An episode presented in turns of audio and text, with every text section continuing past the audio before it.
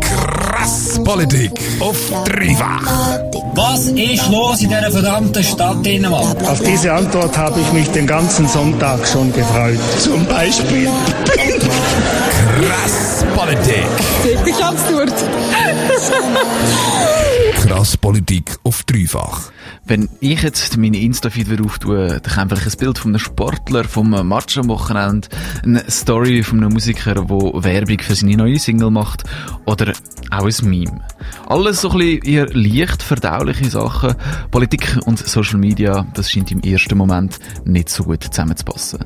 Der Eindruck, der Eindruck, der drückt aber ein bisschen. Es gibt auf Social Media Politiker, die Wahlwerbung machen oder Parteien, die dich dazu bringen so abzustimmen, wie sie das vorschlagen.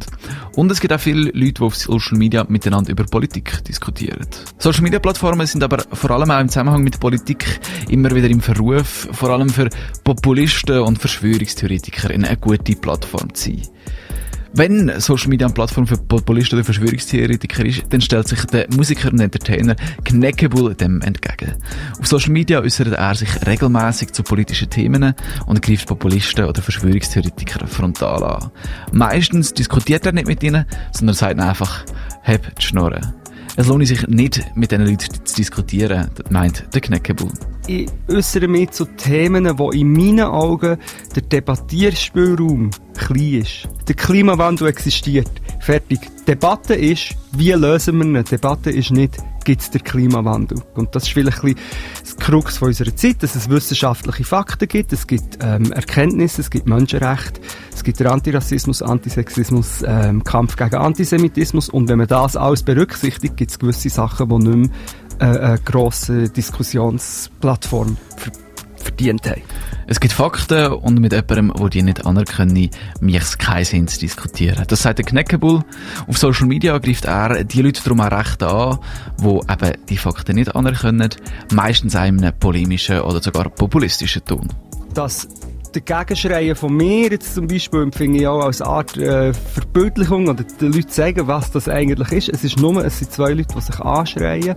Ähm, und ich finde es mega wichtig. Ich wünsche mir, dass viel mehr das würde machen. Ich würde es voll feiern. Ich würde, ich wähle Leute, die Populisten äh, so auch ein bisschen entgegenschreien. Der Kneckebull ist sozusagen eine Art Online-Aktivist. Er wird Leute aufzeigen, wie blöd er populistische Politik findet und dass man deren keine Plattform soll geben weder in normalen Medien noch online.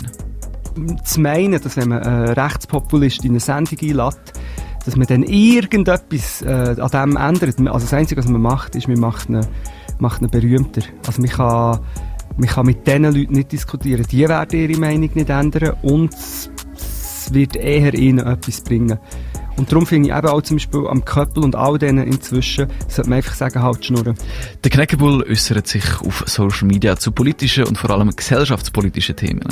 Es ist aber weniger eine konstruktive Diskussion, sondern mehr eine Verteidigung gegen Populismus und Verschwörungstheorien oder Leute, die in den Augen vom Kneckebull homophob, sexistisch oder rassistisch sind. Die Art von Diskussion auf Social Media, wie sie der Kneckebull führt, ist aber nur ein kleiner Teil von der Art von Diskussionen, die auf Social Media tatsächlich stattfindet. Der Kneckebull ist auf Instagram, Twitter und auch TikTok aktiv. Die Plattformen werden aber auch anders gebraucht, als sie der Kneckebull braucht. Auf Social Media hat es aber auch viele Politiker, vor allem junge. Und auch unter denen gibt es ganz verschiedene Arten, Social Media zu brauchen. Ich stelle dir jetzt drei davon vor. Der erste ist Elias Meyer. Er ist 30 und bei der CVP. Er ist in im Gemeinderat und ist bis vor kurzem Präsident von der jungen CVP Kanton Luzern gewesen. Er ist eigentlich nur auf Twitter. Dort diskutiert er viel, aber eigentlich nur mit Leuten, die auch sehr politisch sind. Er ist also in einer ziemlich starken Bubble. Die Diskussionen sind meistens an realen politischen Vorlagen orientiert und oft detailreich oder komplex. Man muss seinen Standpunkt recht bekannt zusammenfassen und das ist auch das, was Elias Meyer an Twitter so gefällt. Ja, Twitter ähm, macht mir am meisten Spaß auch von der Art, wie die Plattform funktioniert, äh, wenn man eben in, in, eigentlich in kurzen äh, Statements so ein bisschen Meinungen kann abgeben oder austauschen. Es ist sehr kurz, sehr prägnant, man muss gut können irgendwo sich, sich artikulieren und formulieren ähm, und es ist irgendwie nicht so langatmig, es hat wenig irgendwo Ablenkungen, Bilder, Videos oder so. Auf Twitter geben aber nicht nur ein paar Politiker einfach ihre Statements ab, sondern es wird auch viel diskutiert. Die Diskussionen sagen aber mal so oder so. Gibt viel auf Twitter, die einfach proletenhaft raushauen, was sie gerade finden. Und dort lernst du in der Regel nicht sehr viel. Ähm, aber es gibt zum Teil wirklich gute Diskussionen, wo, wo auch zum Teil referenziert wird, äh, irgend auf einen Artikel oder eine Studie oder so. Und, und es gibt wirklich Leute, die halt so ein eigenes Fachgebiet oder ein Interessengebiet haben. Und dort lernt man halt schon wirklich etwas äh, dazu wenn man, wenn man das will. Man muss sich bisschen immer darauf einlassen, habe ich das Gefühl. Auf Twitter kann man also auch mal etwas lernen, erklärt der Elias Meyer von der jungen CVP. Twitter funktioniert eigentlich nur mit Text. Das Visuelle ist nicht so wichtig. Das ist auf Instagram natürlich ganz anders. Dort ist der 25-jährige Jonas Stadter besonders aktiv. Er ist ehemaliger Co-Präsident der jungen Grünen Kanton Luzern und ist Luzern im Grossstadtrat, also im Parlament. Er berichtet auf Instagram viel über seine Arbeit im Parlament oder er macht sich über rechte Politiker lustig. Der Jona macht vor allem ziemlich viele Stories auf Instagram. Mir passt Insta mit ihrem Story-Format recht gut, dass man äh, die Leute auf, auf eine sehr spontane äh, Art und Weise kann abholen und die Leute eigentlich so nach Lust und Laune das Zeug können anschauen oder nicht können anschauen. Ich glaube, das, das passt so viel besser, als wenn man jetzt würde würde auf Facebook Videos aufladen oder auf YouTube, wo man sich wirklich aktiv muss entscheiden und auf Insta kann man sich so ein bisschen berisseln und das entweder anschauen oder nicht anschauen. Auf Instagram können sich die Leute ein bisschen berisseln, meint der Jonas Studhalter. Ihm passt das Spontane recht gut. Das merkt man an seinem Auftritt. Der ist ein bisschen roh, ungefiltert, man könnte fast sagen unprofessionell. Dass das so ist, erklärt der Jonas Studhalter so. Ein Stück weit ist es halt auch so, dass Politik, die Politik, die ich mache, halt auch manchmal spontan ist und halt auch manchmal ein bisschen unkonventionell ist. Und ich möchte eigentlich den Leuten auch näher bringen, dass Politik halt jetzt nicht nur Anzug und, und Spiessig muss sein, sondern dass das auch Leute wie du und ich können sein, die, die so können Politik machen Und ich glaube, ich, ich kann die Leute noch ein bisschen mehr abholen, wenn ich jetzt ein bisschen mit spontan und mit ein bisschen Witz Sachen tue, zu machen, sodass die Leute auch sich dafür interessieren. Ich glaube, das ist das Wichtigste. Der Jona diskutiert dafür aber nicht so viel mit Leuten auf Instagram. Für wirkliche Diskussionen sagen Social Media Fall, der falsche Ort, meint er. Das sieht der 22-jährige Joel Gretsch ein anders. Er ist aus Zürich und bei der jungen GLP aktiv.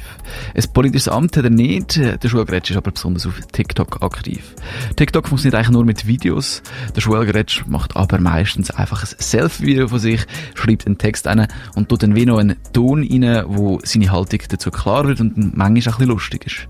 TikTok ist locker und schnelllebig und das ist das, was Joel Gretsch an TikTok so gefällt.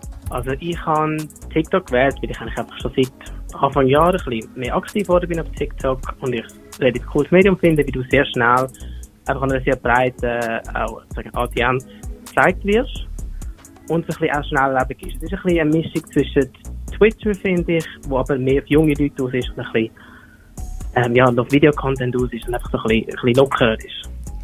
Beim Joel Gretsch in seinen Posts geht es meistens eher um oberflächliche nationale Themen. Die Follower sind eher jung und interessieren sich für Politik, haben aber nicht mega detailreiche Kenntnisse über Politik. Ich wollte vom Joel wissen, ob trotzdem die Diskussionen auf TikTok auch tatsächlich spannend sind. Ja, also ich finde teilweise schon, weil ähm, einfach halt sehr unterschiedliche Leute, die einfach auch Sachen anders sehen und manchmal auch mit Ideen kommen oder mit Aspekten von mir selber gar nicht aufgefallen sind oder ich gar nicht so äh, oder relevant gewichtet habe. Er diskutiert gerne mit Leuten auf TikTok, auch wenn sie nicht Experten sind. Das sagt der Joel Gretz, Joel Gretz, Joel Gretsch natürlich, wo der junge GLP in Zürich ist. Und auch der Elias Meyer von der jungen CVP sagt, er diskutiere gerne auf Twitter mit Menschen. Aber haben denn so Diskussionen überhaupt einen Einfluss auf die reale Politik? Jein, sagt zum Beispiel der Kneckebull. Jein, jein. Also ich glaube nicht, dass man mit Online, mit Posts und Sprüchen irgendwie kann etwas wirklich grundlegend verändern oder mega viel machen, aber es gibt schon, also ich merke in meinen Nachrichten, es gibt so den, den Ding zum Nachdenken oder Leute, die mir schreiben und nicht meine Meinung sind und dann gibt es einen Dialog und so, wenn es fundierter ist es nützt schon ein bisschen, es löst schon etwas aus, aber ich glaube nicht, dass wir jetzt, weil alle zusammen einen Hashtag brauchen, dann wirklich mega, äh, dass das die Lösung der Probleme ist. Mit Aktivismus auf Social Media Plattformen verändert man nicht die Welt, sagt der Kneckebull. Aber man kann zum Nachdenken anregen. Ganz ähnlich sieht das der Elias Meyer. Direkten Einfluss auf die Politik hat er mit seinen Tweets aber nicht wirklich. Direkt nicht, aber halt indirekt. Es ist so ein bisschen, auf Twitter treiben sich vorwiegend Politiker, Journalisten und irgendwo Stars oder so um, wo halt dann von Leuten gefolgt werden. Ähm, direkt ansprechen durch die Leute auf Twitter nicht, weil in der Regel ist es sehr beschränkt auf deine Bubble und wenn du mal geteilt wirst, sieht es vielleicht noch jemand anders. Ähm, aber indirekt hast du halt schon Einfluss auf Diskussionen, wenn du irgendwo von einem Medium zitiert wirst oder aufgenommen wirst oder ich auch schon Interviewanfragen gehabt aufgrund von einem Tweet, den ich, den ich gemacht habe. Ähm, und so hat man dann halt eine Reichweite, die du sonst kaum bekommst. Mit seiner Aktivität auf Twitter kommt Elias ab und zu auch in die Medien und kann so die Debatte in den Medien beeinflussen und vielleicht auch den Meinungsbildungsprozess bei den Menschen. Sonst haben aber Diskussionen auf Social Media eigentlich wenig Einfluss auf die Politik. Das müssen jetzt aber auch gar nicht, sagt Jonas Stuhlhalter. Er sitzt für die jungen Grünen im Parlament von der Stadt Luzern. Auf Social Media sei es schwierig, konstruktiv zu diskutieren und viele Leute haben sich die Meinung schon gemacht. Es geht mir auch wirklich darum, dass ich will, Leute informieren über Politik in der Stadt, wie das, das funktioniert, wie das das Parlament funktioniert, wie das eine Kommission funktioniert, was das man da macht. Also ich werde das wirklich nahbarer für die Leute machen, weil man sonst eigentlich nicht an die Infos hinkommt. Der Jonas Schuthalter wird die Politik für Menschen nahbarer machen. Diskutieren lohne sich nicht. Die Leute, die ihm folgen, fänden seine Politik wahrscheinlich so oder so schon gut. Ein bisschen anders ist es beim Joel Gretsch. Er ist bei der GLP und hat kein politisches Amt. Er ist aber auf TikTok aktiv. Und ein Ziel von ihm ist es auch, damit Leute dazu zu bringen, sich mehr mit der Politik in ihrem Alltag auseinanderzusetzen. Ich fände es toll, wenn auch zu Leuten kommt, die sich vielleicht selber nicht so Gedanken gemacht haben oder auch im Umfeld gar nicht so über Politik diskutieren, sich selber dann mehr anfangen, Gedanken dazu machen. Und jetzt Beispiel gerade vor den Wahlen sich auch überlegen, ähm, um was geht es bei den Abstimmungen, was, äh, was soll ich abstimmen, soll ich überhaupt abstimmen? Und eigentlich wäre das Ziel, dass ich gerade junge Leute animieren, auch abstimmen gehen und wählen gehen, dass sie das Recht auch nutzen, was sie haben. Er will das politische Interesse von Jugendlichen wecken oder verstärken, das sagt der Schule Gretsch.